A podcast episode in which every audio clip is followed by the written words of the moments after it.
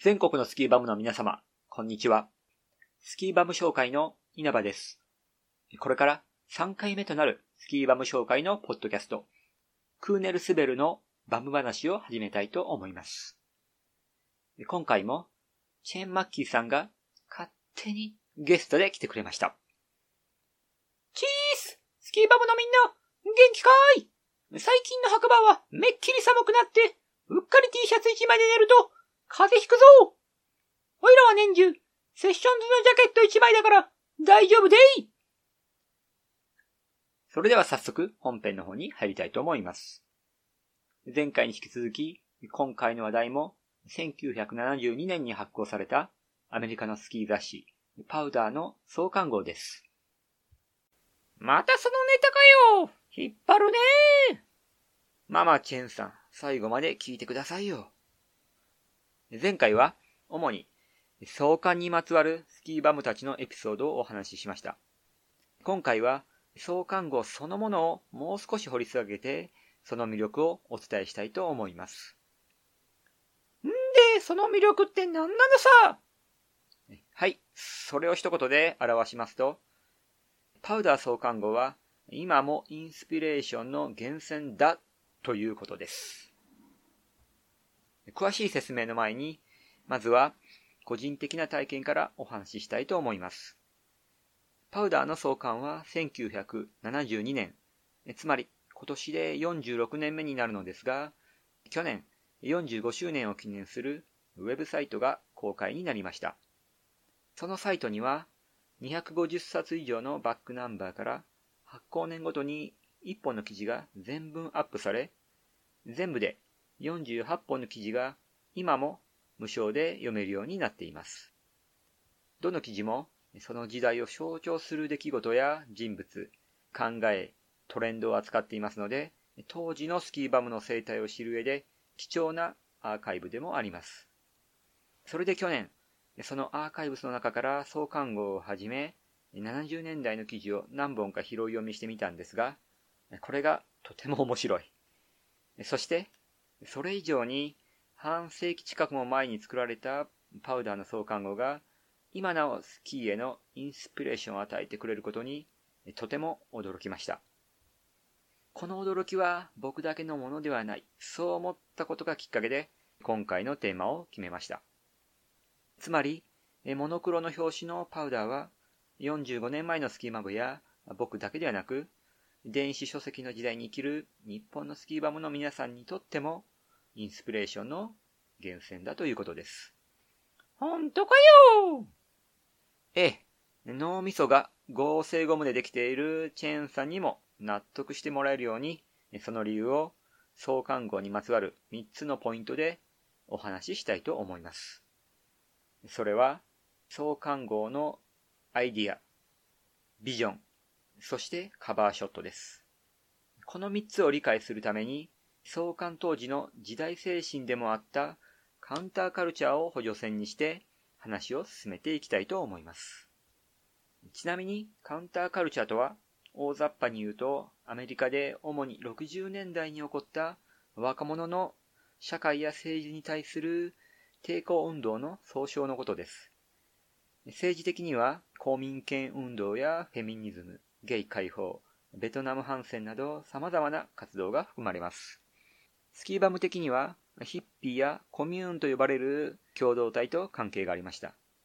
イメージできない方はカウンターカルチャーが物語のモチーフになった2013年のスイートグラスのスキームービーバルハラをご覧になるとぼんやりとですが雰囲気がつかめるかと思います。仕事柄おいらは、やっぱ、イージーライダーやね。レッドネック、万歳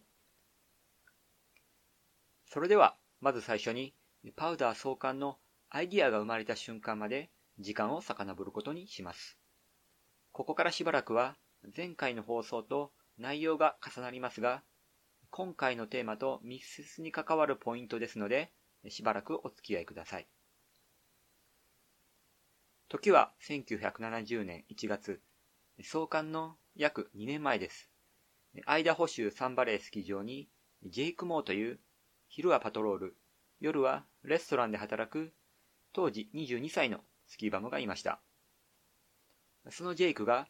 クリスマスリッチにかかるシングルチェアに乗っているとき、ふとスキー雑誌を作ろうと思いつきます。雪が激しく降る中、リフトが4番中に差し掛かったとき、突然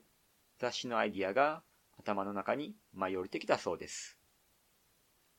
そのアイディアというのは、写真をメインにした紙面で、読者のエモーションに訴える新しい形の表現でした。なぜ新しいかというと、当時のスキー雑誌はテキストが主体のインフォメーションの寄せ集めのような紙面だったからです。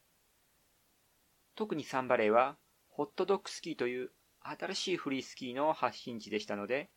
ジェイクから見たらメジャーな雑誌は時代遅れで退屈なものに移ったんです。なんでホットドッグスキーって呼ばれたか知ってるか？ホットドッグ片手に T シャツジーンズやビキニで滑ってたからなんだぜ。ホットですか？ジェンさん。えー、っと、それで、当時のスキー出版業界は、スキーとスキーングという二大メジャー雑誌によって独占されていたんですね。その中、ジェイクのような出版の知識も経験のもない者が新しい雑誌を始めることは他でもないカウンターカルチャーの DIY 精神に基づくものだったんです。このようにジェイクのアイディアとは雑誌の形や業界の立ち位置においてメインストリームのカウンターになる雑誌を作ることだったと言えます。とはいえ、パウダーは既存のメディアを否定したり拒否したわけではありません。新しいものを作ることで、それまでにない雑誌を目指しました。表紙に The Other Ski Experience もう一つのスキー体験と書かれている通り、パウダーは創刊当初からオルタナティブなビジョン、未来の構想を持って作られてたんですね。ということで、ここからは創刊後のビジョンについてお話ししたいと思います。ここで、ジェイクのお兄さん、デイブが登場します。ジェイクの思いついた新しいスキー雑誌のアイディアをまとめ、ビジョンへと作り上げるために一役買った人物です。デイブは当時高校の教師でしたが、来年度の契約更新を控え、将来について悩んでいました。そこに長距離電話をかけてきたスキーバムの弟から、スキー雑誌創刊の手伝いを懇願されます。弟の狂ったような興奮した声と狂ったようなアイディアに感染したデイブは翌日、熱に浮かれたようにサンバレーを目指します。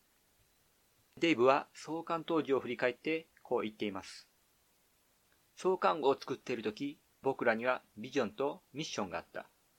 周りのスキー雑誌を見下すのではなく、どの雑誌よりも純粋で美しい光をスキーに当てるために。60年代はエキサイティングな時代で、革命の空気に満ちていた。だから僕らも何かをしたくてうずうずしていた。それに、カビ臭いスキー業界や凝り固まったスキーへの考えを皮肉ってやりたかったんだ。ちなみに、彼らのミッションとは、 Powder to the People、人々にパウダーをです。 Power to the Peopleーそうですね、チェンさん。ありがとうございます。 Powder to the People とは、えー、 Power to the People、人々に力を。えー、ジョン・レノンが71年に発表した曲のタイトルをもじったものですね。ちなみに、ここで歌われている人々とは、労働者や抑圧された女性たちのことで、当然スキーバムも含まれています。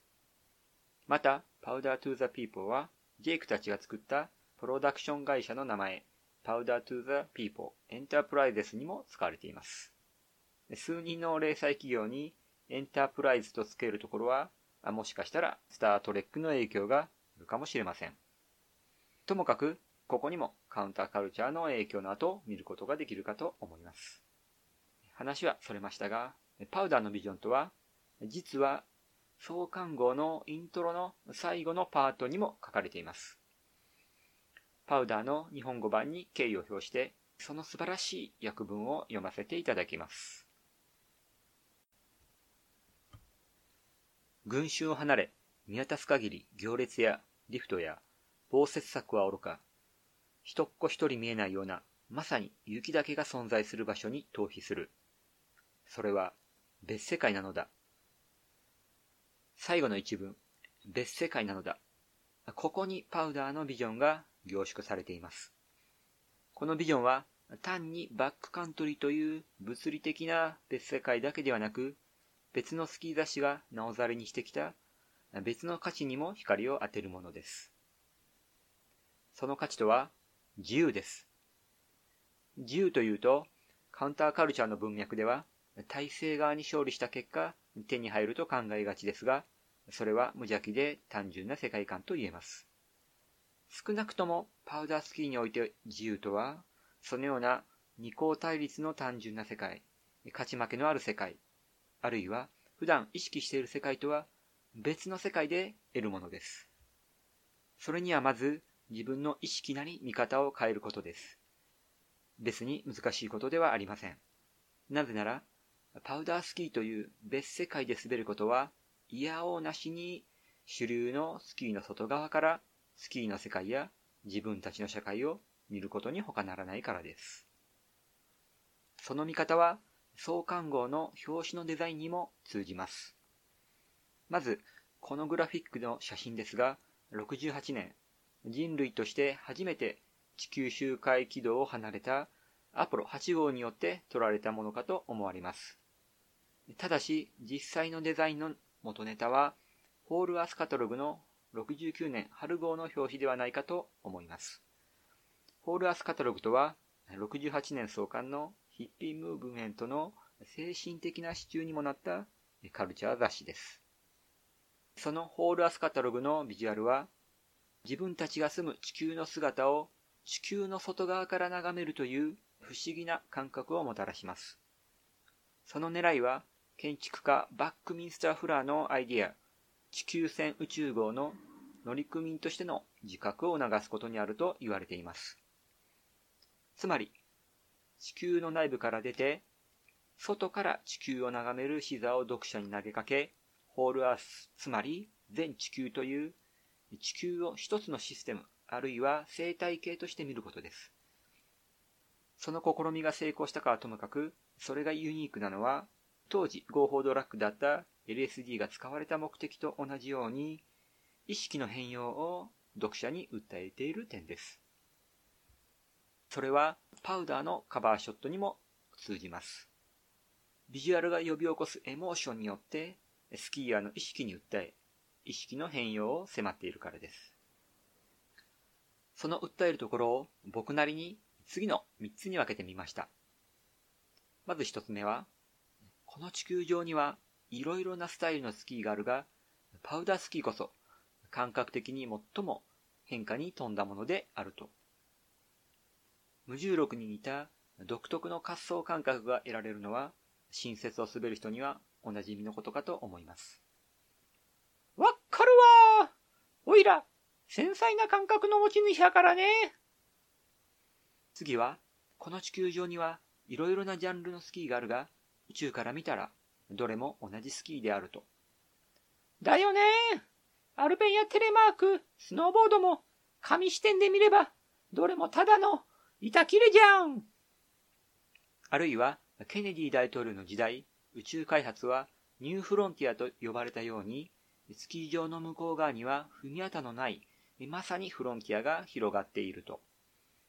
ロマンチックやねでも、ガンダム世代のハートには響く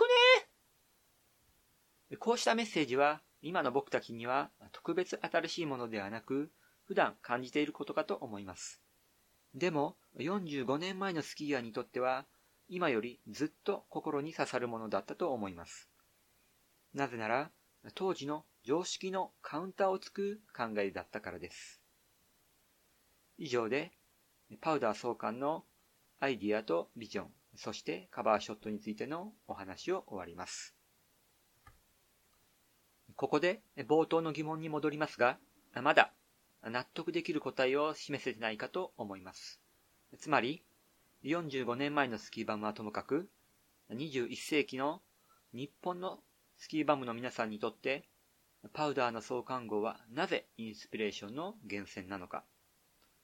そうよおいらも全然ピンとこねえぜヒントは、45年という年月の中にあります。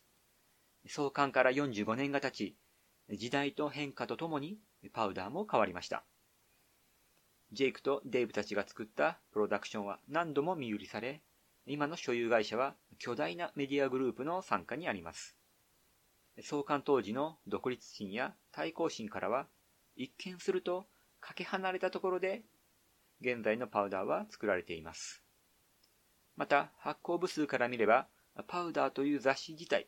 もはやカウンターの立場ではなく、メインストリームの側にいます。それに、創刊号に影響を与えたカウンターカルチャーは消費文化に吸収され、今では幻想に過ぎません。スイートグラスのバルハラもそうでした。変化は自分たちスキーヤーの方にもありました。45年前でなくとも20年ほど前まで新雪を滑るには高い技術が求められましたが、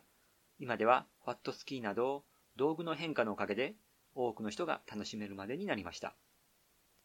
新雪を滑る人が増えたおかげで、スキー場に新雪コースが整備されるなど、